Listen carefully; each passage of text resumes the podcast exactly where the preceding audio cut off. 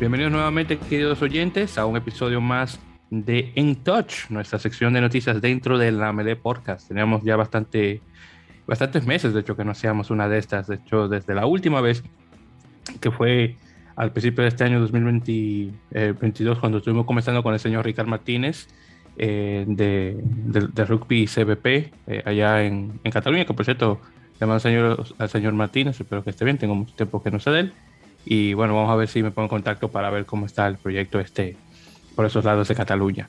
Bueno, en todo caso, eh, en esta ocasión, en este episodio número, perdón, número 12, estaré conversando eh, también con alguien de, rugby, como siempre, en este caso el, famoso eh, Juan Feijó, digo famoso porque siempre menciona a este caballero en nuestras conversaciones acá en el podcast cuando César y yo entramos en, datos de cosas de rugby dominicano. Eh, y bueno, con eso dicho, señor Fejo, primeramente muy buenas noches, caballero. Gracias por su tiempo eh, para conversar conmigo y bueno, bienvenido a En la Mele Podcast. Hola, Víctor, ¿cómo estás? Eh, muchas gracias por, por, invitarme a participar en tu podcast, en tu programa. No, no, un placer. Es muy interesante, muy interesante conocer las noticias del rugby, tanto de Estados Unidos como de gran parte de Latinoamérica, Sudamérica y Europa. Tú sabes que somos un, un podcast de rugby americano, así que claro, tratando de, de, conversar sobre rugby de la región. Entonces, definitivamente, sí, nuevamente muchísimas gracias. Ustedes tal vez recuerdan que he mencionado eh, al señor Bejoy unas cuantas veces en el podcast, eh, mencionando que es eh, oriundo de Argentina, pero vive ya definitivamente en Santo Domingo, República eh, Dominicana. Eh, y bueno, ya vamos a entrarle directamente. Por cierto, se pregunta por el apellido. yo originalmente pensaba que era gallego. Eh, bueno, pensaba que era gallego. No, pensaba que era catalán y me corrigió y me dijo que era gallego. Así que tengo que mencionar eso también. Porque me corrigió. Eh, me dijo, no, no, si, si, mis padres te escuchan, no, no soy catalán, soy gallego. que yo juraba que el apellido era un apellido catalán. Se lo juraba. gallego. no, no, ya lo sé de antemano, ya no se me olvida. Después lo que usted me dijo la última vez. Pero bueno, entonces. Teurense, Teurense. Ah, perfecto. Ah, no, perfecto. Y, claro, saludo a la gente por esos lados, por ahí, claro. Y, nada, pero bueno, ya comenzando directamente con la conversación, caballero. Primeramente, hablando sobre su trayectoria en el rugby, dígame, ¿cómo comienzan las cosas? Yo he mencionado en el podcast que es usted originario del, club eh, Luján Rugby Club, eh, club pequeño, pero que ha dado mucho de qué hablar que en, estos eh, pasados años con un gran número de jugadores. De hecho, ha pasado a, altos niveles del, juego. Pero eh, bueno, vamos a hablar primero de usted. Dígame, ¿qué, ¿cómo usted comienza dentro de los rugby? Bueno, eh, yo comencé en, el rugby llevado de la mano de mi hermano, de mi hermano mayor, José María Feijó, que está, sigue trabajando en el, en Rugby Club como capitán general de, rugby. Así que como a los siete años de edad, en el año 72, cuando se inició el club, eh, allá estuve presente. Después eh, seguí porque me imagino que para los padres era más cómodo llevar a los, a los hijos a un solo deporte y los dejaban todos ahí. Y, y bueno, y me gustó y fue siempre mi deporte número uno. Perfecto, entonces le pregunto, ¿dónde en el campo, en la cancha usted comenzó a jugar? ¿Cuál, cuál fue su posición original? Eh, originalmente cuando era rugby infantil no se jugaba en una posición fija, eh, pero después ya todo lo que es la parte de infantiles y juveniles de número 9 eh, hasta el primer año de, de división superior, de 9. Esa fue mi puesto natural. Después, para una, por una cuestión de, del cuerpo técnico que necesitaba que esté dentro de la cancha eh, y por la capacidad de, generación de juego y defensa, empecé a jugar de, primer centro. Y además ya mi hermano, siete años más grande, era el mediocron titular. Y yo era el, en ese momento era el mediocron suplente. Mi hermano además era el capitán del equipo. Así que originalmente soy, fui, no soy más nada, fui nueve eh, y me muté, cambié a dos. Eh, de todas formas, vos sabés que el rugby en Argentina ya hace muchos años, los back y los forward, siempre los roles ocupaban bastantes distintos puestos en, la cancha. Así que participé menos de forward. Eh, en, tres cuartos jugué algún partido en todas las posiciones. Uy, algo, así que uno más o menos comienza a convencer su, su, su posición eh, inacta, por decirlo así. No sé si no, está nada mal eso. Sí, sí, estoy de acuerdo con eso. Y bueno, justamente hablando un poquito sobre Luján. Eh, Luján, para lo que no sabes, eh, eh, para lo que no saben, perdón, de, directamente la estructura de, lo que es la Unión de Rugby de Buenos Aires, de la URBA, Luján actualmente está jugando en la primera C, que viene siendo una, una vamos a decir, una cuarta división en este caso, dentro de la estructura. bueno, una segunda podríamos decir, digo, digo tercera, porque como, o una cuarta, perdón, porque está el top 3 y luego está ABC, ah, y después, por eso lo menciono en ese caso luego está la segunda, la tercera y después la de desarrollo. Entonces era como cuarta, por decirlo así.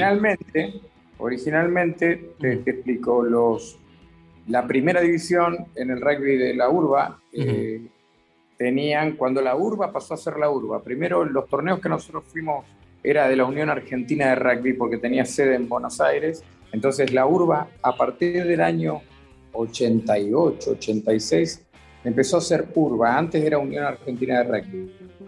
No había diferenciación solamente con las, las uniones del, interior. Pero eh, antes, después cuando se formó la urba, primera división eran 24 equipos, segunda división eran 24 equipos, tercera división eran 24 equipos y después había otra que era una de desarrollo. Entonces, hicieron una, reestructura, una reestructuración y quedó eh, lo que es top 13, primera A, son 25 equipos, Primera B y Primera C son otros 25 equipos. O sea, eh, eh, más o menos, más o menos son, eh, es lo que antes era segunda división, lo que estamos jugando nosotros, como de la mitad de la tabla para abajo en segunda división. Mm, entiendo, es una cosa complicadísima para que no esté familiarizado con la estructura. Bueno, entonces, hablando, directamente de Luján, dígame un poco sobre, la historia del, equipo, cómo comienza, más o eh, menos. Mira, no recuerdo exactamente, pero creo que es 1981 que comenzaron a, estar invitados en la Unión Argentina de Rugby, 83 definitivamente afiliados a la Unión de Rugby de Buenos Aires. Eh, o, Unión Argentina de Rugby se empezó a jugar en el torneo preclasificación eh, el primer torneo se jugó, quedó mitad de tabla, bien, porque más allá de ser un club chico, siempre tuvo buen rugby. Y eso hay que destacarlo, porque se mantuvo tradicionalmente eso. Eh, y luego pasó, ascendiendo, eh, o sea, pasó de preclasificación a clasificación. Después llegó la parte de jugar en lo que cambió la reestructuración y entonces llegó a jugar en tercera división. Después descendió, volvió a cuarta división, volvió a tercera división y después en el año 2013 empieza a pegar el salto de calidad y de número de gente y de cantidad, cualidad y cantidad y eh, logramos el ascenso a segunda división. Eh, una de las cosas más importantes, los logros más importantes que tiene el club en estos 50 años de vida.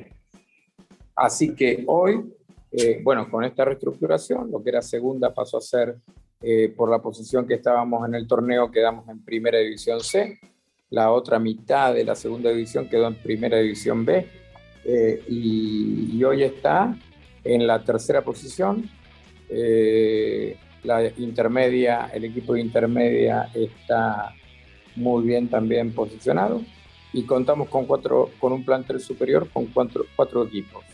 Eh, superior, primera división, eh, eh, intermedia, preintermedia A y preintermedia B, con un con comisiones, subcomisiones de rugby, subcomisión de, de, coaching, de eventos, hay, todo, todo un andamiaje muy importante que se generó porque a pesar de que el rugby es amateur en Argentina. Eh, nosotros desde hace muchos años a los jugadores eh, los entrenamos como si fueran profesionales, o sea, con, alto rendimiento. Entonces, son jugadores que lunes, martes y jueves están entrenando. Eh, miércoles y viernes además le suman gimnasio. Sábados partidos. Tienen aproximadamente 30 partidos de, de, de 15, podemos decir, en el año, contando los de pretemporada. Y después a final de año tienen un torneo de Seven y varios torneos más eh, amistosos de Seven. Eh, así que un jugador habitualmente tiene más de, de 30 partidos de 15 al año y debe tener sus 15 partidos, 20 partidos de Seven también. Cosa muy interesante, honestamente, eso de que tengan tantos eh, equipos y se divide. Entonces, dentro de un equipo, dividirlo de esa forma, superior, intermedia, preintermedia. Yo digo, yo me encuentro que el rugby argentino es extremadamente fascinante, honestamente. La estructura, oh. eh, bueno, me encuentro muy interesante, honestamente.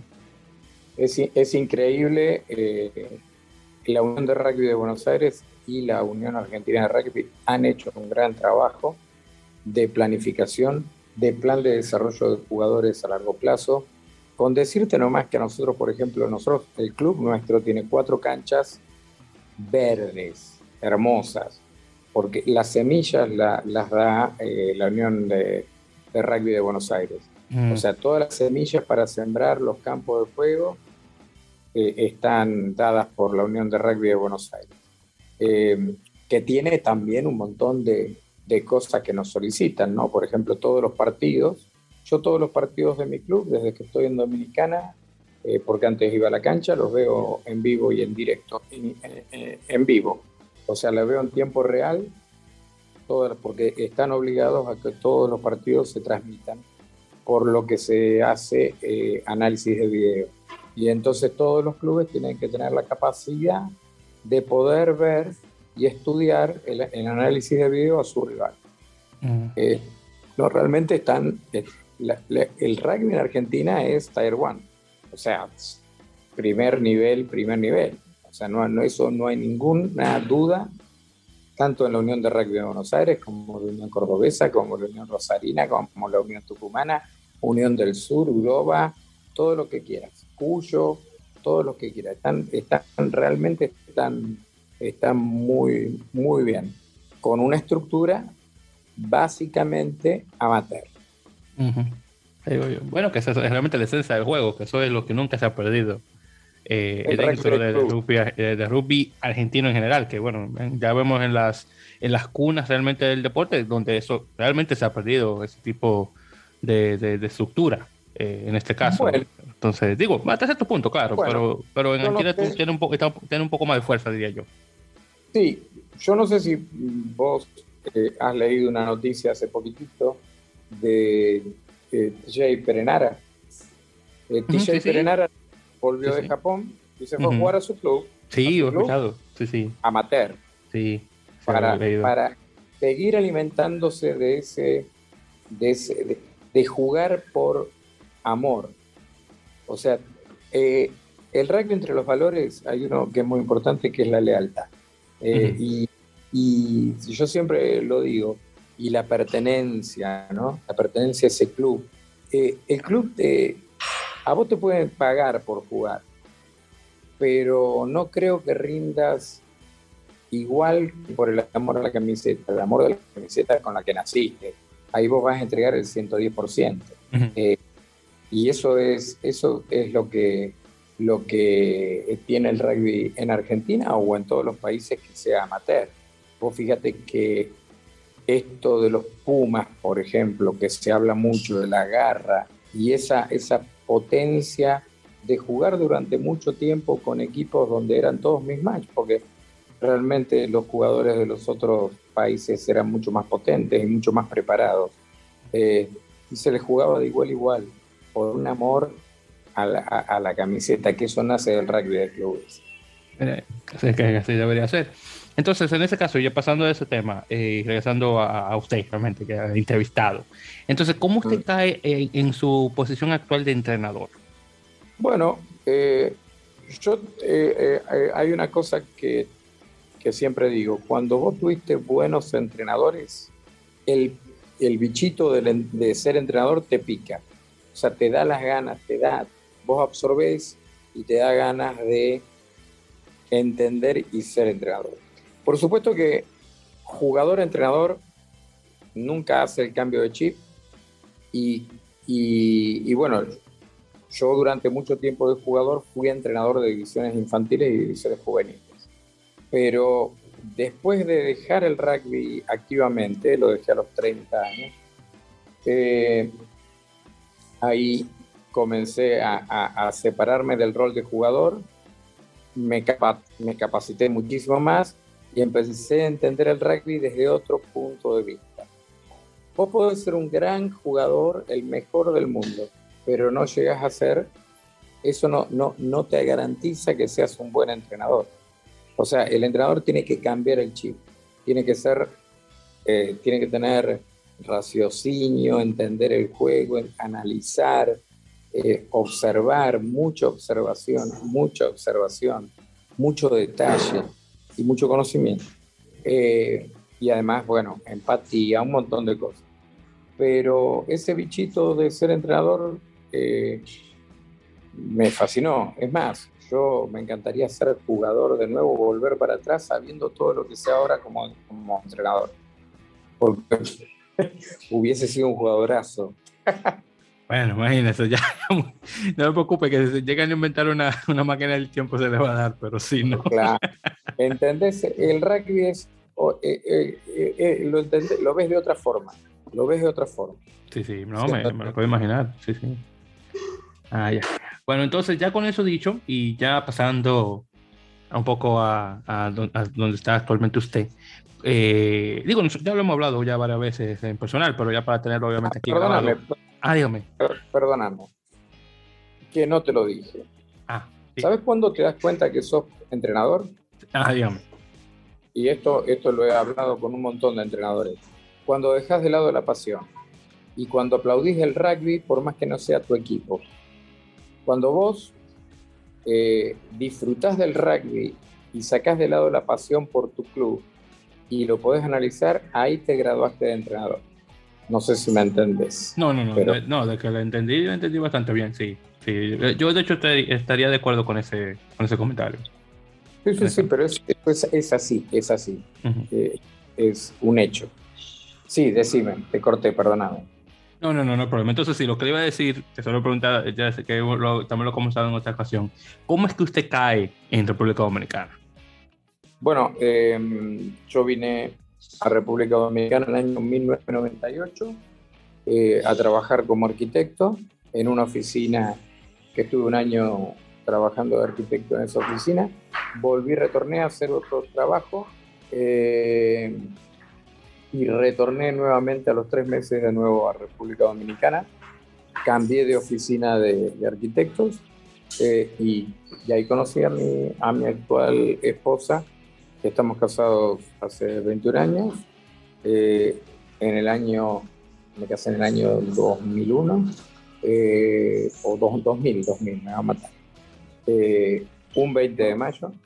Y en el año, en septiembre del 2001, nació nuestro primer hijo, que nació acá en Santo Domingo, Juan Ignacio. Y después tenemos otros dos, dos hijos más. Así que estuve por un periodo aproximadamente de seis años en la primera etapa eh, de, Dominicana, regresé a Argentina.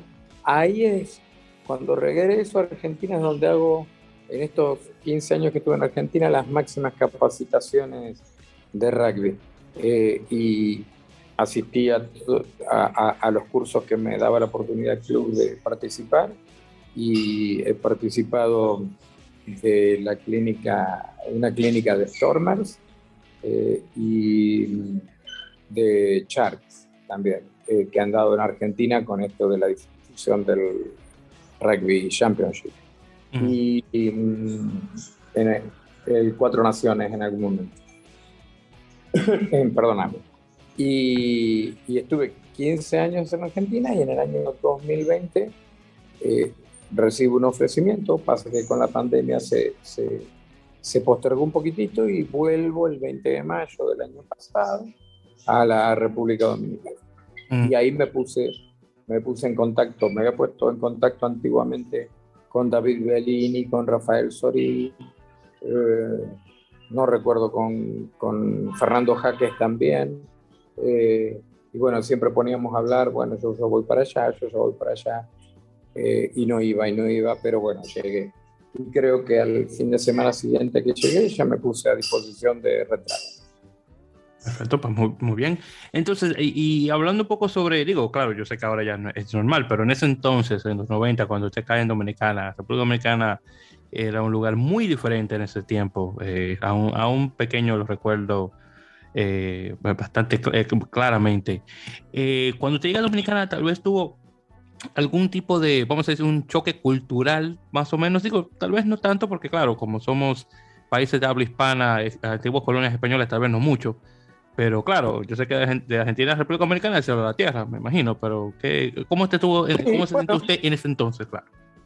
Bueno, eh, sí, el choque cultural fue inmenso, pero como yo empecé a trabajar rápidamente en las oficinas y no había extranjeros, sino que eran todos dominicanos, me habitué muy rápidamente, me aplatané rápidamente a las costumbres dominicanas.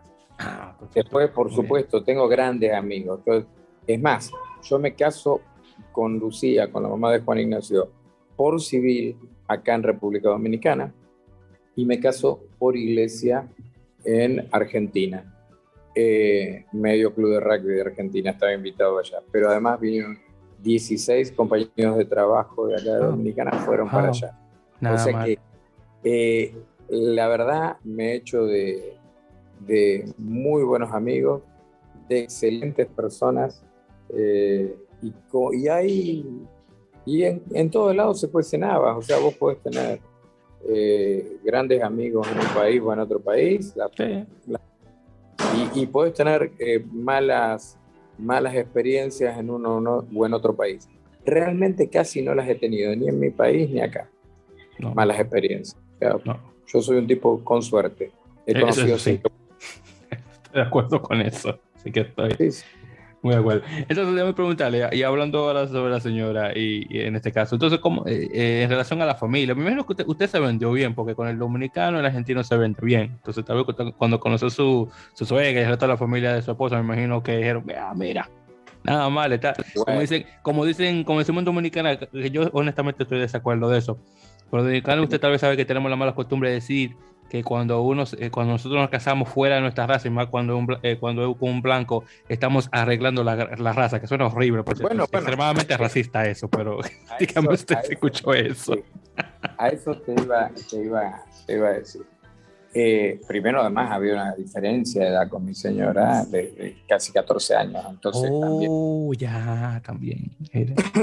Pero cuando me presentan y, interactuó con la familia de Lucía, siempre voy a recordar que una tía de ella eh, le dijo, le dijo, ay, bueno, Lucía va a mejorar la raza. Diablo, dije yo. Y después vamos a Argentina y una tía mía, que en paz descanse, se murió a los 99 años. ¡Wow! Está bien, mucho. Eh, muy querida. Y a mí me dijo exactamente lo mismo. Me dijo, bueno, mejoraste la raza. O sea, vos fíjate cómo es el punto de vista. El punto de vista ah, de, Dominicana fue que como se casaba como una blanca, mejoraba la raza. Y el punto de vista en Argentina era que como se casaba con una morena, mejoraba la raza. Wow, pero...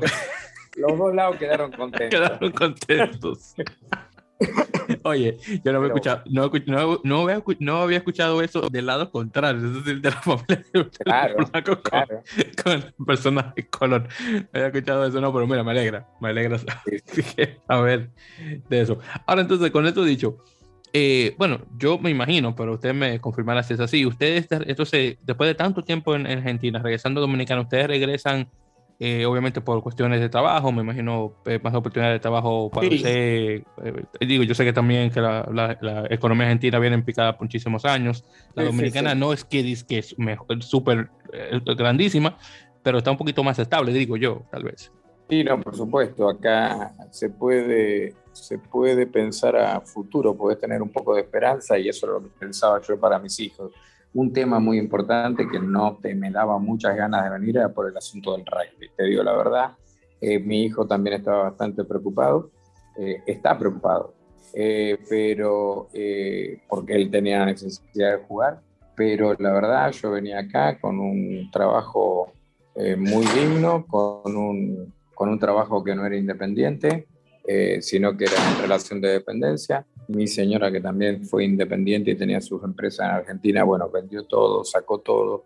la, la pandemia también ayudó a esto eh, y, hoy día está trabajando. Yo vine con Juan Ignacio. Juan Ignacio vino un, antes, un mes antes que yo a República Dominicana. Estuvimos siete meses eh, solos, separados del resto de la familia.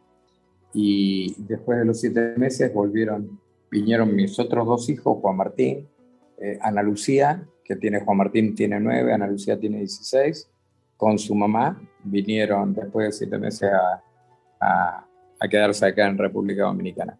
Y ella ya está eh, haciendo, eh, trabajando en su profesión también. Así que la verdad que eh, siempre, siempre nos recibió Dominicana con, la, con, con los brazos abiertos. Y, y no, y es, es, mi segunda patria y la segunda patria de mis hijos. Así que yo soy un agradecido de este país.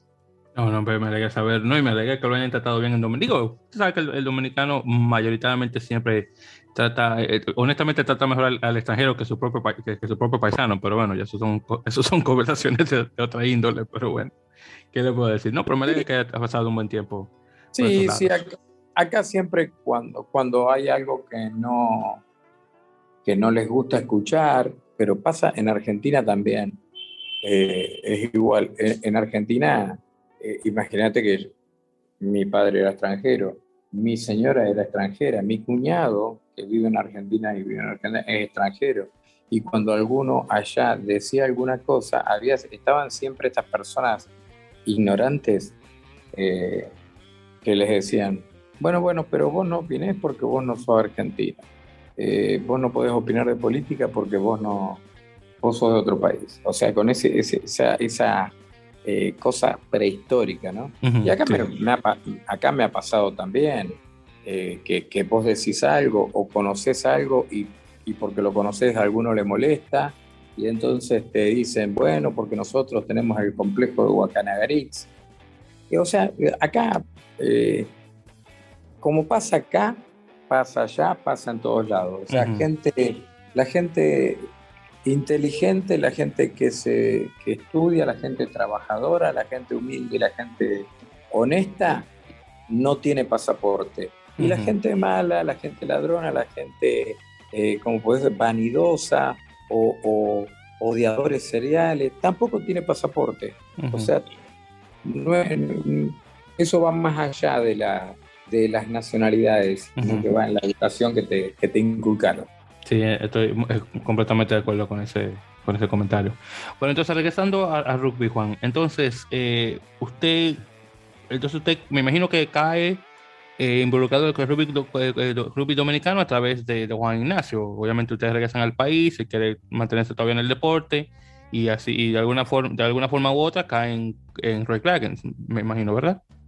Sí, sí, este, sabíamos eh, por, por, por, teníamos alguna alguna noción de que nos habían dicho que el rugby eh, no tenía el nivel, yo lo suponía, eh, pero, pero de todas formas era rugby.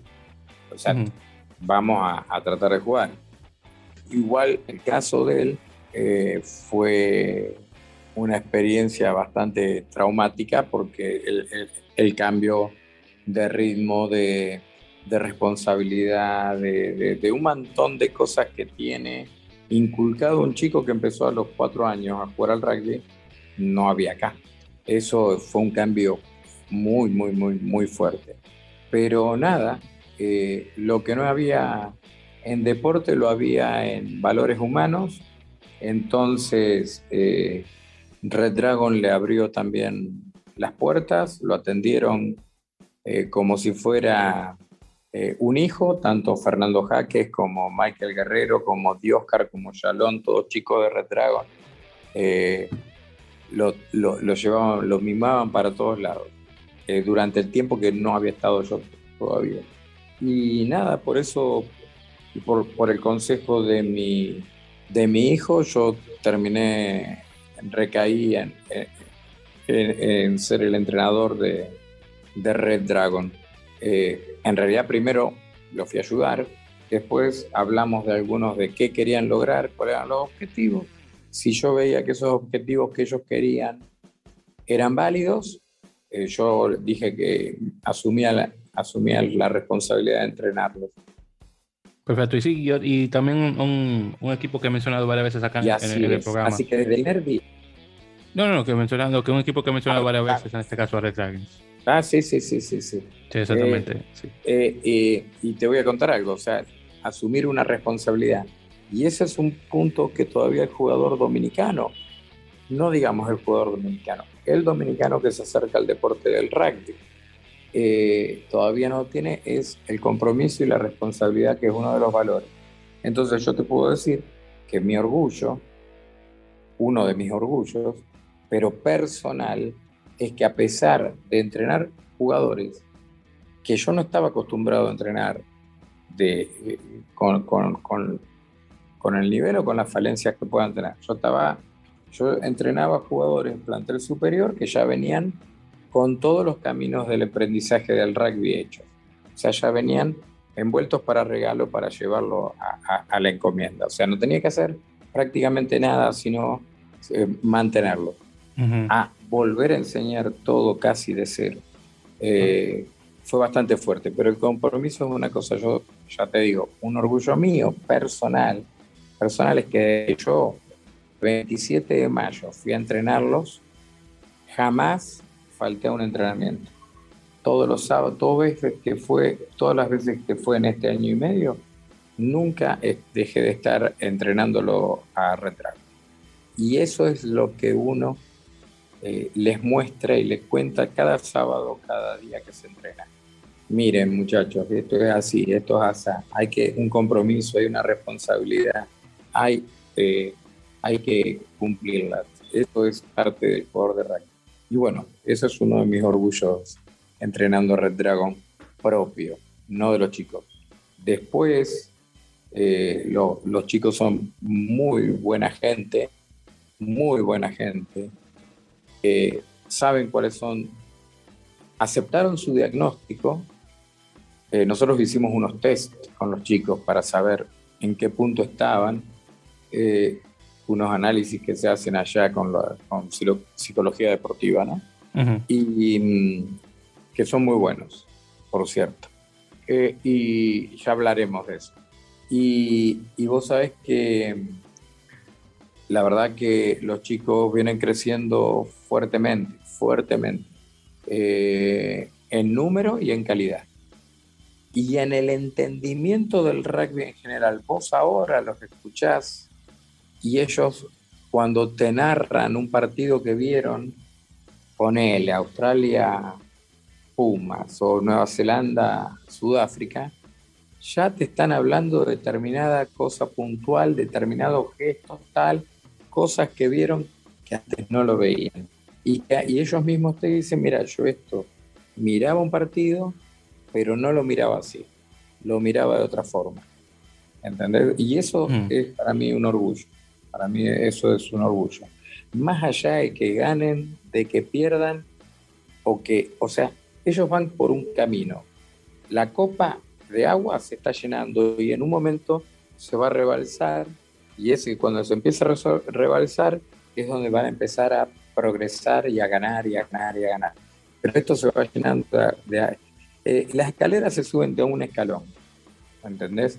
Eh, y, los objetivos son a corto plazo y son objetivos que son creíbles y realizables. Porque si vos pones en tu, en tu, planificación de entrenador objetivos no realizables, o sea, nunca los vas a cumplir. Entonces, eso eh, no está bueno. Muy de acuerdo.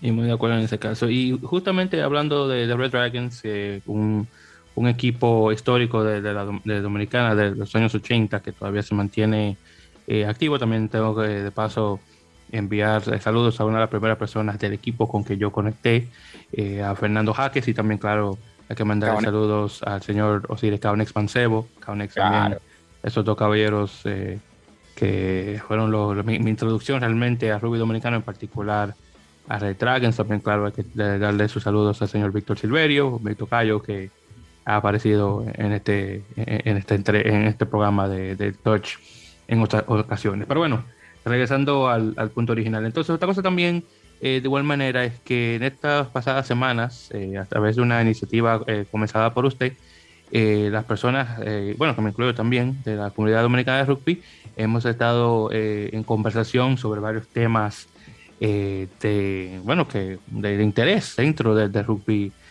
dominicano. Eh, que también, por cierto, muchas de las personas que se han eh, eh, asumido a las, sumado, perdón, a, las conversaciones, además de esos caballeros que he mencionado, bueno, tal vez no Fernando, que no lo ha hecho, desafortunadamente por cosa de tiempo, pero también hay que mencionar a Rafael Domínguez Jr., que está afiliado con el equipo de vikingos, que, que, sería, yo diría, el rival número uno de, de Ray Dragons actualmente, y se le manda obviamente saludos a Rafael, que mucho ha hecho también eh, por el rugby dominicano desde, desde el exterior. Eh, también, claro, a Pablo Emilio Nieto, eh, el otro gallego, el que, que, nació y se crió en, en Galicia, en Santiago. es verdad. Ese gallego, es, ese de gallego de verdad, exactamente, sí, definitivamente. Que ya luego vamos, tenemos que tomar, un día de esto vamos a ver cuando le invito este, un, cosa, un, un bistec gallego a, la rubia, que ya, ya, lo vi y quiero probarlo un día de esto. Entonces vamos a ver cuándo. Sí, ya sabe Pablo, que un día de tu hermano, ¿viste? Te manda saludos en ese caso. Pero sí, eh, dígame, ¿cómo es que comienza esta eh, iniciativa de tener conversaciones eh, con la comunidad dominicana de rugby? Bueno, particularmente creo que hay que llenarse de rugby.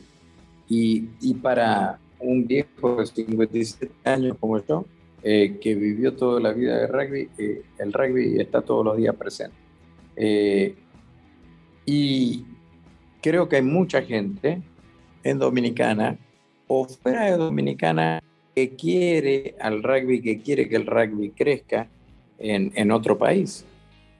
Eh, se sumó. Yo creo que hay muchas voces muy importantes eh, que no tienen un lugar para expresarse y que, que se expresan ahí, dando su opinión válida, totalmente válida todas las opiniones. No quiere decir que estemos totalmente de acuerdo en todo lo que decimos, pero todas las opiniones son válidas y tienen la misma, el, mismo premio y la misma validez. O sea, no. Eh, y, bueno, yo creo que era necesario. Yo te voy a decir, te voy a contar algo.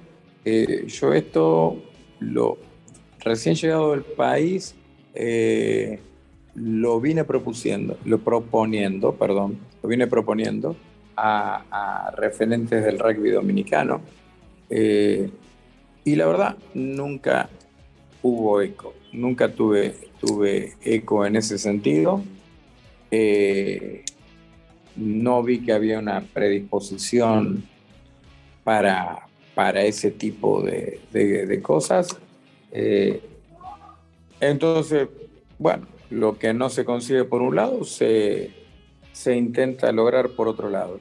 Entonces, estas esta personas a las cuales asisten también en esa mesa el secretario actual de la Federación Dominicana de Rugby y el próximo presidente, que el 12 de noviembre tengo entendido que asume como presidente de la Federación Dominicana de Rugby, Víctor Silveiro, más un montón. Rafa, más Luis Álvarez, eh, fue hasta hace poco capitán de la selección dominicana de rugby. Eh, el caso tuyo, el otro día estuvo Esteban Álvarez, un árbitro argentino. Valentín, eh. claro, Valentín 10 desde Argentina.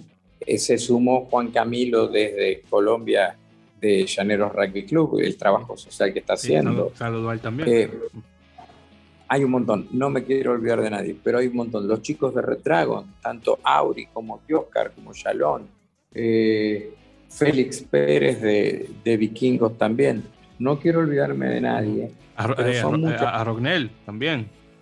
O sea, yo creo que es importante, es importante y es importante visibilizar las acciones, no para los, que, para los mismos de rugby, para la sociedad, porque vos tenés que visibilizar el rugby.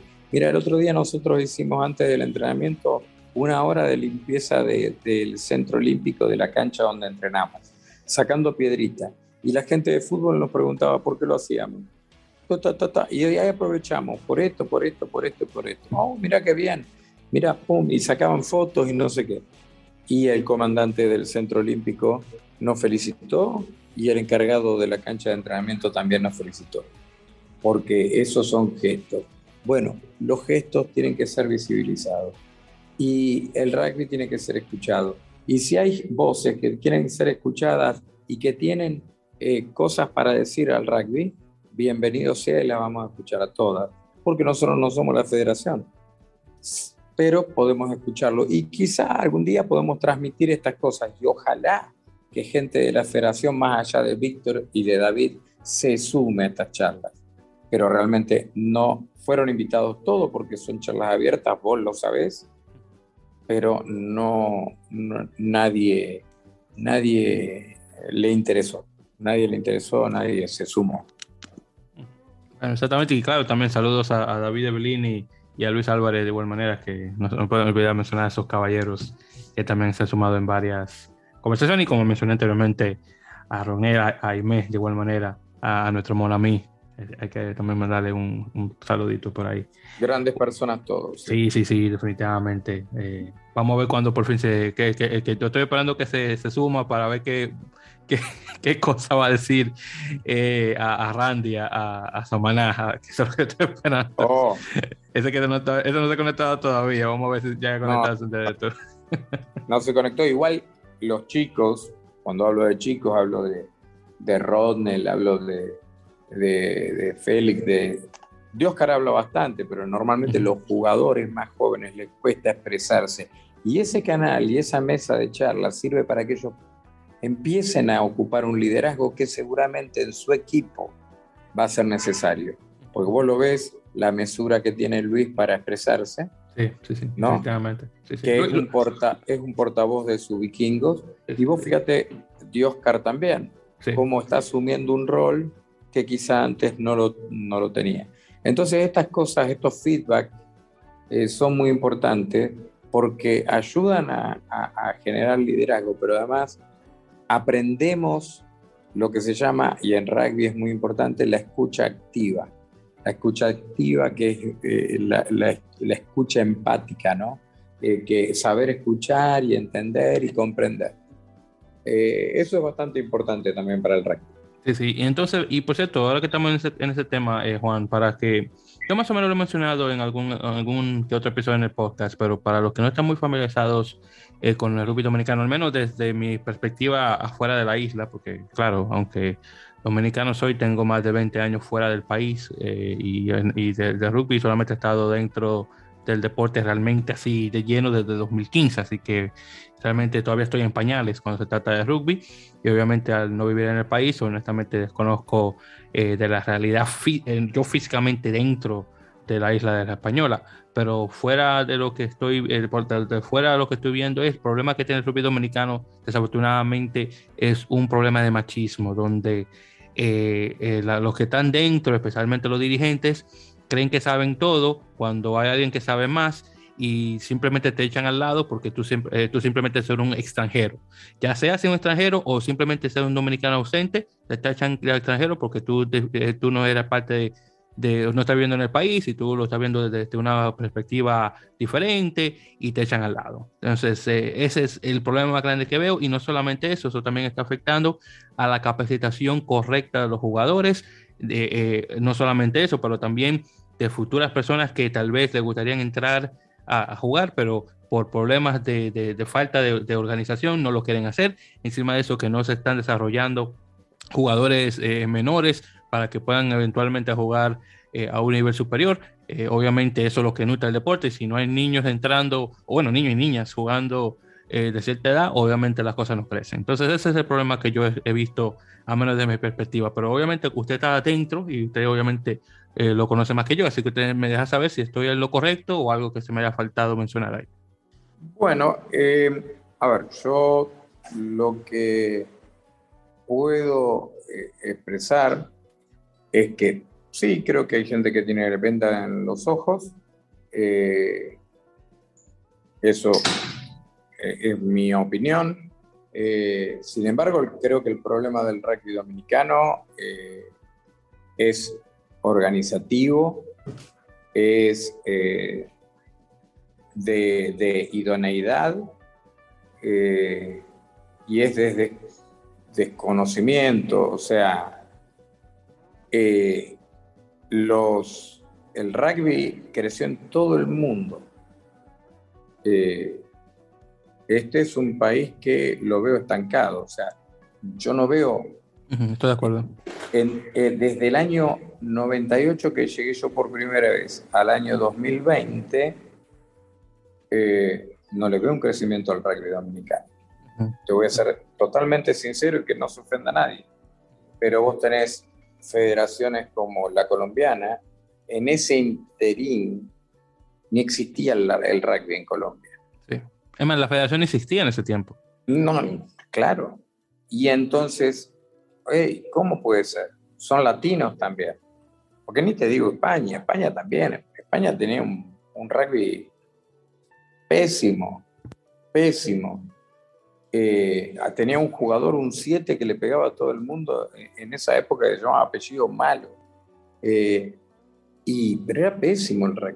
Fíjate ahora, no, eh, está en un tier 3, tier 2, creo, no sé si tier 2 no llega al tier Yo diría, yo diría que es nivel 2, si estamos hablando de rugby español, yo lo pondría en nivel 2. Pero, pero, pero, viste, es, crecieron. O sea, si hay una receta y que está avalada por logros, hay que hacerlo. No hay que ser ciego.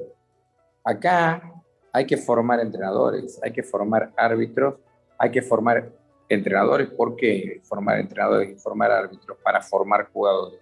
Porque eh, los árbitros son los que te hacen jugar bien al rugby y los entrenadores son los que, los que capacitan a los jugadores y que le enseñan. Y hay que formar, no hay formación, no hay planificación de torneos, hay torneos improvisados, le ponen demasiado énfasis. El otro día, eh, el, web Urcade dijo eh, que, que selecciones, selecciones, campeonatos afuera, ¿para qué? Que jueguen, que jueguen torneos, que, se, que, jueguen, que jueguen, que jueguen. Porque después lo saca a jugar internacionalmente y vienen todos rotos y no le hicieron un try a nadie. Entonces hay que generar rugby interno. Para crecer hay que tener rugby interno.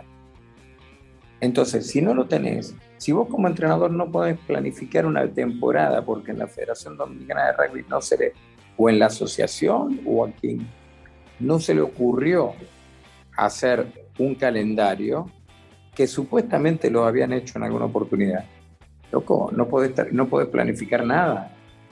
¿Dónde vas a planificar una pretemporada si vivís todo el año en una, en una pretemporada? O sea, ¿cuál es el momento para tener los jugadores aptos para jugar? Entonces, eso es un punto. Entonces, déjeme mencionarle y, para que me pueda por favor agregar algo más.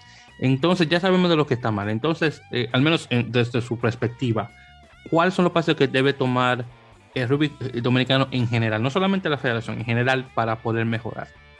Eh, primero, eh, una matriz FODA, donde sepa cuáles son los, eh, las amenazas y cuáles son las cosas buenas que se tiene, o sea, hacer un diagnóstico real, real, no ficticio, un diagnóstico real, buscar un objetivo y hacer un plan de trabajo. Un plan de desarrollo de entrenadores, un plan de desarrollo de árbitros, un plan de desarrollo a largo tiempo de jugadores, por primer lado. Hablar del tema de seguro médico, entender que lo más importante hoy son los jugadores y esos jugadores tienen que estar protegidos de alguna forma. Tiene que enseñarse el rugby seguro. Tiene que enseñarse un montón de cosas. Tiene que haber mentalidad de rugby Y hay que lograr eso. Si no, no va a crecer. Si no va a ser, eh, vamos a juntarnos para ir a la playa y ahí jugamos un partidito de rugby. Ahora, si quieren eso, bueno, será eso. Pero si no, hay que salir del círculo de confort, no ocupar puestos por decir yo ocupé, yo soy el tal cosa. No eh, eh, tener, o sea, a ver, en la vida eh, a mí no me gusta mucho la meritocracia, pero en el deporte y en la competencia de selecciones juegan los jugadores que se comprometen y juegan los mejores, no los amigos de. Entonces, viste, si vos mostrás como modelo y das como ejemplo cosas que están fuera de lo que es el rugby y lo que los libros de rugby te dicen que tiene que ser, no sé en qué camino, cuál es tu, plan, cuál es tu objetivo. Eh, hay un montón de cosas. No hay comisión de canchas, no hay comisión eh, de, selecciones. ¿Quién, ¿Quién es el que elige a los jugadores de la selección? ¿Quién es? No sé, no lo sabemos. ¿Quién elige a los entrenadores de la selección? No sé. ¿Quiénes son los entrenadores de la selección? Yo sé que es Mao y sé que es el otro chico que no me acuerdo ahora el nombre, del rugby femenino. Después, no hay más. O sea, ¿quiénes son? Nadie se sabe. Además, una federación tendría que tener transparencia. Y yo esto lo hablo con Seri, se lo digo, ¿eh? porque yo, yo no tengo, yo cuando no me gusta algo, yo directamente voy y cuento. Después no me deben querer, pero bueno, eh, no lo hago de mal, lo hago porque quiero que esto crezca y crezca bien. Porque hay una cosa muy importante. ¿Vos sabés cuál es el problema más grande de eh, un entrenador de rugby que agarra jugadores que fueron mal entrenados durante mucho tiempo? Mm, quitarle los hábitos malos. ¿No? Esos hábitos malos de enseñanza anterior no vamos a echarle la culpa a los entrenadores, sino que es una cuestión de, falta de idoneidad. Eh, generan un vicio, un vicio, una, un mal hábito, que con mucho entrenamiento y con muchas destrezas y con mucha corrección, vos lográs generar un hábito bueno. Pero que vos generes un hábito bueno no significa que el hábito malo o el vicio haya desaparecido. El hábito malo y el vicio sigue latente. Cuando vos, lo que quiero decir, vos tenés que estar siempre al tope, como entrenador, como formador, al tope, al tope, al tope. Porque cuando te dormiste, vuelven las virtudes y los hábitos malos. ¿Mm? Entonces, lo que quiero decir, la formación es constante y permanente, no una cada cuatro años. Sí, definitivamente. Estoy muy de acuerdo con eso, eh, con ese comentario. En particular, eso que menciona, el hecho de que por parte de la Federación Dominicana de Rugby hay desafortunadamente muy, poca eh, transparencia. A mi parecer también hay mucha burocracia dentro de la federación. Y es honestamente inconcebible que yo, por ejemplo, no pueda entrar a una página web de la Federación Dominicana de Rugby que me diga el listado del personal de entrenamiento, es decir, eh, diciéndome el entrenador de la, federación, de, la selección nacional masculina de 15, de femenina de 15, de, de 7 femenino y masculino. Eh, nada, es, es, eso honestamente es increíble. Eh, claro está, yo sé que es una federación que, que se, está, está, es una federación amateur, porque eso es realmente lo que es. Hay que, hay que hablarlo bien. Pero realmente, o sea, vos no tenés, vos no tenés eh, a mí es una cosa que me sorprende que acá eh, hay un equipo que juega, juega con jugadores de otro equipo. O sea, y la pertenencia, o sea, se juntan como para jugar, en, en Argentina decía un picadito de fútbol.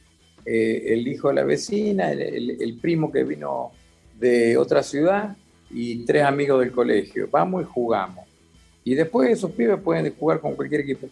Esto tiene que estar bien organizado, tiene que estar bien organizado.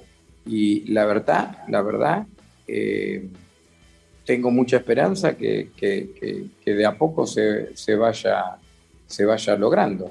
Eh, pero sí, O sea, esto, esto es, así. Y yo no me meto, y, quiero que todo el mundo entienda que esto es una crítica positiva. ¿eh? Yo no me interesa quiénes son los dirigentes, porque dirigente que esté va a tener que trabajar por el rugby, porque el rugby es un deporte y el deporte va a estar toda la vida. Lo único que se van son los, son los, son los jugadores, los entrenadores y los dirigentes. Las personas, los apellidos, se los olvidan todos. El rugby y la pelota va a seguir picando.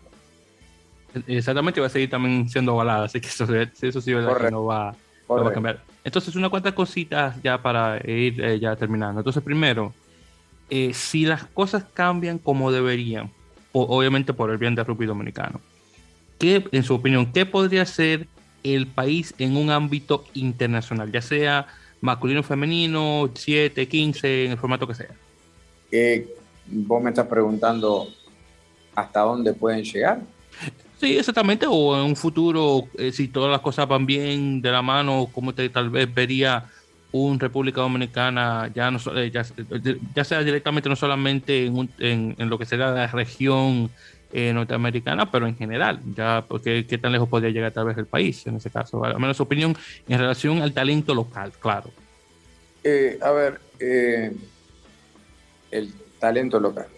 Sí, sí, sí, porque claro, podemos conversar sobre los chicos y chicas que están en el extranjero, pero sabes que el, talento, el talento natural. Sí, vamos a ponerlo así. El, geotipo, el, biotipo. Sí, sí, vamos a ponerlo así, sí. Bueno, el jugador dominicano, la jugadora dominicana, de por sí, de por sí, tiene eh, gestos naturales natos, o sea, tiene, tiene, tiene, son atléticos, tienen grandes capacidades para, para, hacer esas destrezas. Son tipos que lo que nosotros decimos acciones norte, las que no requieren de un talento específico, la pueden hacer tranquilamente. Pero el, el deporte en equipo, en conjunto, en un país como Dominicana, no lo he visto, salvo en volei, ser, eh, tener grandes logros. En voleibol, ¿verdad? cuando en voleibol, voleibol eh, femenino mm, andan sí. bien. Sí, sí, porque eh, masculino casi eh, está muerto en Dominicano, honestamente, voleibol masculino. No veo que haya deportes en conjunto que sean, que haya logrado Dominicana grandes logros. Entonces ahí lo que habla es que la nación, el país, no tiene una política de deporte importante. Porque yo noto que, por ejemplo, los jugadores tienen tenés los atletas y tenés otros jugadores que tienen grandes problemas de psicomotricidad. Entonces yo quisiera saber cómo es el deporte en las escuelas y en los colegios. O sea, en el paso primero, en el primer momento del deportista, que es la edad de los 6 a los, 3, a los, a los 8 años. Entonces, habría que ver. Y eso va a indicar también el camino. ¿Cuánto puede crecer a nivel rugby? Y qué sé yo, esto es, una escalera que se sube de un escalón, como veníamos diciendo, y no sale de la noche a la mañana. Eh, quizá te dura hasta una generación, puede salir sin lograr ver eh, algún objetivo eh, logrado. Objetivos van a lograr, pero no sé si en resultados, porque no hay que ser resultadista sino que hay, ¿cuál es la visión? Vos tenés que jugar buen rugby o tenés que ganar. Eh, primero, vamos al buen rugby, llenemos el vaso y cuando ese vaso rebalse, vamos a empezar a ganar. Pero no ser, eh, no dejar de lado el siempre tener un estilo de juego. Entonces hay que generarlo. El rugby en Dominicana no tiene historia, entonces hay que generar una identidad. Una vez que generas una identidad, podés lograr otra. La pirámide, la base de la pirámide, es donde es grande, abajo, ¿no es cierto, Víctor? Todos lo sabemos. Sí, por supuesto, estoy de acuerdo, claro. Acá abajo no hay base. Si vos no tenés rugby infantil y no tenés rugby juvenil, no pretendas tener buenos jugadores de rugby en superior porque son tipos que eh, empiezan a jugar rugby a los 17 años. ¿Y que van a competir uno de 17 años con gente que, que está jugando desde los 7, desde los 6, es imposible porque hay cuatro etapas de, aprendizaje. ¿eh? Hay cuatro etapas de aprendizaje. ¿Y qué es? El inconsciente incompetente, el que no sabe que lo hace mal. El, el consciente incompetente que sabe que lo hace mal. El consciente competente que tiene que pensar para, para hacerlo bien. Y el inconsciente competente que es el que no tiene que pensar para hacerlo bien que es como respirar. Acá está en una etapa entre el, inconsciente incompetente, no saben que lo están haciendo mal.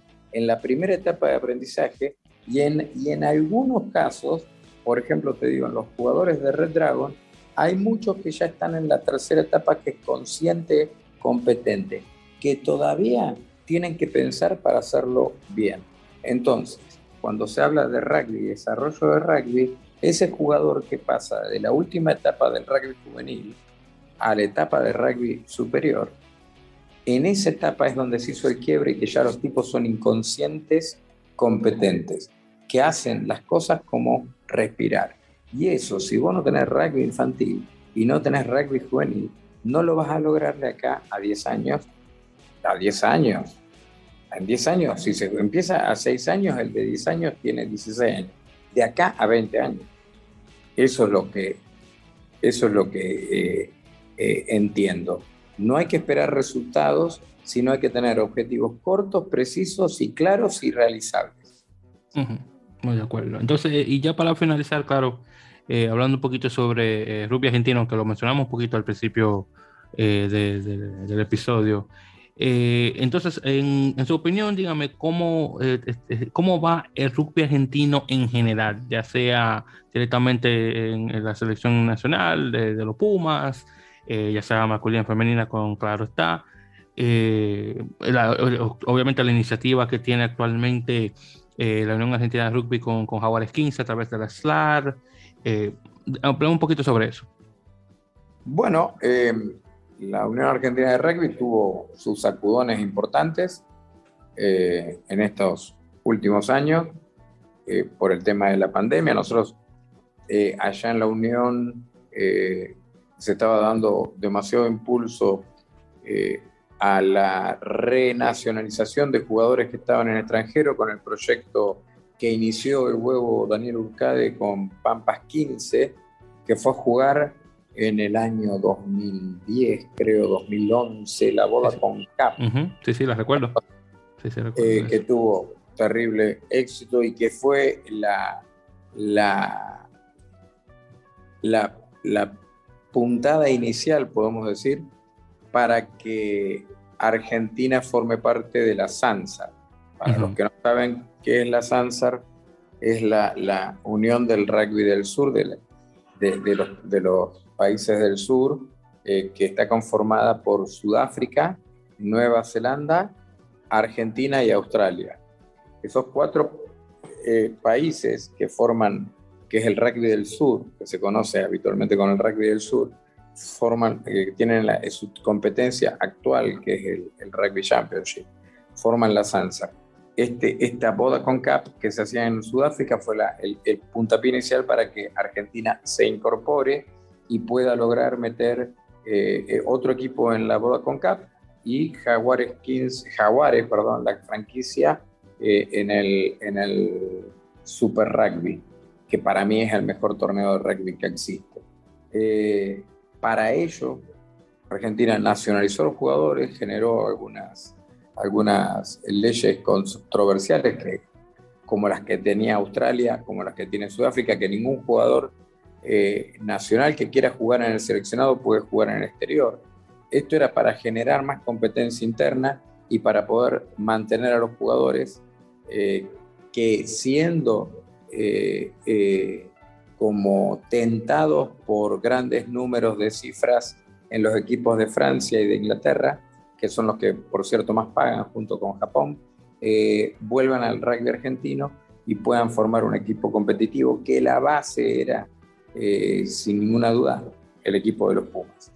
Eh, se formó eso, se logró participar, se llegó a la final en el último Super Rugby que participamos, eh, a la final con Crusaders, Y, y con esta etapa, bueno, eh, con Daniel Burcade también como eh, entrenador de los Pumas se llegó a eh, esa semifinal grandiosa que fue en el Mundial de, de Inglaterra, donde los cuatro semifinalistas era, era la Sansa, era Sudáfrica, Sudáfrica, Australia, o sea, era Australia, Argentina, Sudáfrica, Nueva Zelanda. Entonces, ahí fue el, el pico, te diríamos, máximo, después entró en una meseta, después los jugadores con la pandemia Jaguares se desintegró, se formó Jaguares 15 para entrar y dar participación a, los otros equipos de, Sudamérica, cuando el mismo Hugo es el, director de, alto rendimiento de la SLAR, de la SAR. Y, bueno, eh, ahora impulsando la competencia latinoamericana sin ningún equipo en una franquicia extranjera y con todos los jugadores de los Pumas jugando prácticamente en, en los campeonatos de Inglaterra y los campeonatos de, Francia. Argentina tiene, por supuesto, tiene una competencia interna sensacional. Urba, Unión de Rugby de Córdoba, Unión Santiagueña, Unión de Tucumán, del Noroeste. O sea, tenés rugby a montones, a montones y de un nivel extraordinario. Para decirte que, por ejemplo, el otro día lo estaba escuchando a Huevo diciendo que eh, Argentina tiene para cada puesto, para cada puesto, eh, aproximadamente 12 jugadores, 15 jugadores en el sistema con la misma capacidad que los que están representando a Argentina. O sea, para que te des una idea. O sea, la competencia es brutal. Vos podés no llegar a jugar en un seleccionado, sin embargo, eso no quiere decir que sea malo. Seguramente, si venís a jugar al seleccionado Uruguay, sos titular indiscutido. Si vas a Chile, sos titular indiscutido. En Argentina, sos el vigésimo. ¿Entendés? Eh, Exactamente. Pues, sigue creciendo y sigue creciendo día a día en Argentina. y una cosa también que hay que mencionar, eh, eh, claro, esto de la Superliga Americana de Rugby me ha encantado en estas pasadas dos, dos temporadas. Primero, eh, luego de la pandemia, el regreso eh, de la competición, en técnicamente su segunda temporada, porque la primera se cortó por la pandemia, pero claro, ahí Jaguares 15 llega a vencer a Peñarol, luego llega la, el tercer, la, tercera temporada, eh, Jaguares pierde una gran cantidad de jugadores a, equipos mayoritariamente italianos, luego en este caso eh, Peñarol eh, de Uruguay y Segnam de Chile, la Vuelta la Manzana, llegan a la final, gana Peñarol en este caso, eh, y bueno, Jaguares por fin nota, muestra falencias de que es mortal y pierde varios, varios partidos. buenísimo para los chilenos que realmente nunca habían sido a un seleccionado argentino anteriormente en rugby, así que yo sé que eso le sube pero, bastante el ánimo. Jaguares no es un seleccionado. Bueno, lo digo, bueno, vamos a decir, bueno, nunca le he ganado un equipo eh, puramente argentino, vamos a ponerlo de esa forma, porque, de verdad, no, es, seleccionado, tienes razón. Jaguares es, Jaguares es una franquicia que hoy día es el tercer equipo de Jaguares. Sí. tenés Jaguares, tenés Jaguares 15 y tenés el Jaguares que está jugando actualmente, que es el tercer equipo. Ajá, que tampoco es que ese tercer equipo podríamos decir que es unos representantes de una masa muy grande que están en un quinto nivel del escalafón del, del rugby. Sí, exacto. O sea, vos tenés Argentina 15, eh, eh, eh, que es más potente, por ejemplo, Argentina 15 le ganó hace poco a Rumania, creo, o a Georgia. Sí, es, Argentina 15, sí, exactamente, sí. Le ganaba. Sí, bueno, sí, ellos jugaron eh, sí, le ganaron a Georgia, sí, y también jugaron a Portugal. Y a Portugal, sí, a Portugal. Que por cierto, estaban buenísimos esos, esos partidos, estuvieron muy, muy buenos. Entonces, eh, eh, es lógico, y además los jugadores argentinos, bueno, en el caso de Tute y en el caso de Lucho. Sí, Francisco Minervino, que saludo, por cierto. Para, para, que, para que tengas una idea, ellos, estando en Jaguares y participando en, en, las, en la SLAR, recibían un sueldo de 1.500 dólares. Wow, casi nada. Ahora, nada. Ahora, si ellos iban a jugar a Olimpia, en Olimpia los jugadores argentinos que estaban en Olimpia recibían un sueldo de 4.500 dólares. Wow. O sea, nosotros tenemos problemas. Qué bárbaro. Entonces, por eso se reparten con muchos jugadores que están eh, ocupando las otras franquicias, ¿no? Sí, entiendo. Pero bueno. Es, total lo que pasa. Claro está, como mencioné, saludos a, a Francisco Menevino, originario de, de Luján Rugby, que yo sé que ese es su, su orgullo, porque yo sé que usted lo, entrenó desde chiquito, entonces yo sé que a usted le gusta hablar mucho de, del tute. Y, bueno, también fue, eh, lo tuvimos acá, bueno, no, no en vivo, pero lo tuvimos acá una pequeña entrevista con él que la pasamos aquí en el podcast. Muy bien, entonces, y para ya por fin ir finalizando, eh, dígame, eh, ¿cuáles fueron sus opiniones de, de los últimos dos partidos, bueno, las últimas dos giras? eh, o series, perdón, que estuvo jugando Pumas, la primera con Escocia y esta ahora con Australia. ¿Cómo usted vio el equipo nacional? Bueno, eh, lamentablemente no pude ver completo los partidos, ah, te voy a ser sincero, eh, pero, a ver, noté un cambio de actitud con el cambio de, técnico, pero todavía no es no se puede ver, no sé, no logré distinguir, eh, te voy a decir la verdad, un, sistema de juego, sino una intención eh, más que un sistema. Eh, hay intención de juego, creo que a mí me gusta mucho Chay siempre me gustó, y, pero todavía no le encuentro yo el... No, no puedo no puedo encontrar cuál es, a qué es lo que quiere jugar. Pero, pero bien, la verdad, eh, bien. Eh, hoy el rugby cualquiera le gana a cualquiera, menos a los All Blacks, pero después lo demás se pueden ganar. cualquiera le gana a cualquiera. Sí, sí, definitivamente.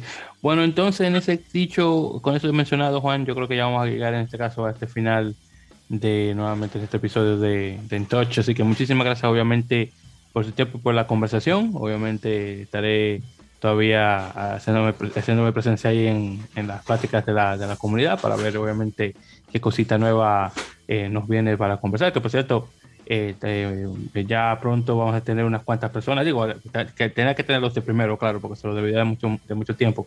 Pero ya vamos a ver cuándo, que tan pronto tenemos unas cuantas personas más eh, de, las conversaciones para que se nos pueda unir eh, a esto. Definitivamente eh, al otro Juan, Juan Camilo Kenza, el, caballero de Llaneros allá en Colombia, definitivamente una persona que definitivamente de que conversar. También definitivamente Esteban Álvarez para conversar un poquito sobre cómo está las cosas en relación al arbitraje allá en Argentina. Y claro, está también a, las personas que no, no ha conectado con estas dos, eh, bueno, con, con, Juan, eh, con Camilo en este caso, a el, el, polaco, le digo yo ahora, a Valentín Díez, que también vamos a ver cuando pronto lo tenemos para conversar ahí con, con Valentín. Así que sí, pero nuevamente muchísimas gracias por su tiempo y ha sido un placer eh, conversar y aprender sobre cómo van las cosas actualmente y esperando eh, muchas nuevas cosas eh, con Red Dragons. Eh, todavía estoy esperando el partido con Vikingos, a ver si ya por fin se da, porque yo sé que esos son los, equipos ya de mayor nivel en Dominicana y bueno, vamos a ver qué tal. Ahora, ahora te lo iba a comentar, te iba a comentar dos cositas. Primero, que sí, que el partido pospuesto por tormenta eléctrica se hace este sábado 20. Ah, muy bien. A las cuatro y media en la cancha, en el campo de entrenamiento del Centro Olímpico. Va a ser referiado por por Esteban Álvarez. Ah, dos, tiempos, dos tiempos de 40 minutos, un full match. Eh, así que eh, ya está todo preparado para, para el sábado poder hacer ese, ese encuentro con, con vikingos.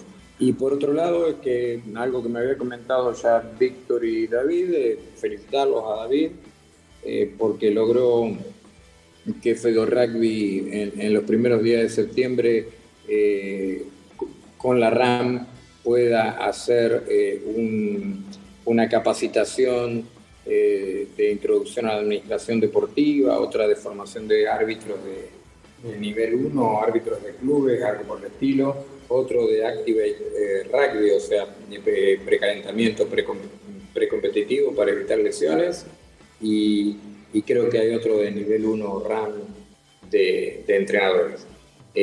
por algo se empieza, y, la verdad, así como se va, eh, podemos decir las cosas eh, que podemos no estar de acuerdo con la federación, también hay que decirlas las que hacen bien. ¿eh? Así que mi aplauso y mi, mi alegría por porque los chicos en Dominicana puedan tener la oportunidad de formarse. Y los grandes también. Definitivamente, sí, sí. Claro, nuevamente saludos para esos dos caballeros y vamos, y obviamente el rugby dominicano va por, va por más y eso es lo que esperamos ya para los siguientes meses. Así que nuevamente querido Ah, perdón, dígame, ¿me iba a decir? Y muchísimas gracias, Víctor, por, por eh, darme la oportunidad de, de charlar un poquitito con vos. No, no, no, claro, un placer. Yo, sé que se lo debía ya por de, varios, ya de varios meses, así que ya era justo en ese caso ya conversar para tener acá un episodio ya digno de su presencia acá en la Mele Podcast. Así que nuevamente este ha sido el episodio número 12 de In Touch, nuevamente nuestra sección de entrevistas dentro de En la Mele Podcast. Así que Juan, por favor manténgase todavía acá que ya para finalizar la, la, grabación. Muchas gracias queridos oyentes y bueno, ya será en este caso hasta la próxima. Muchísimas gracias nuevamente.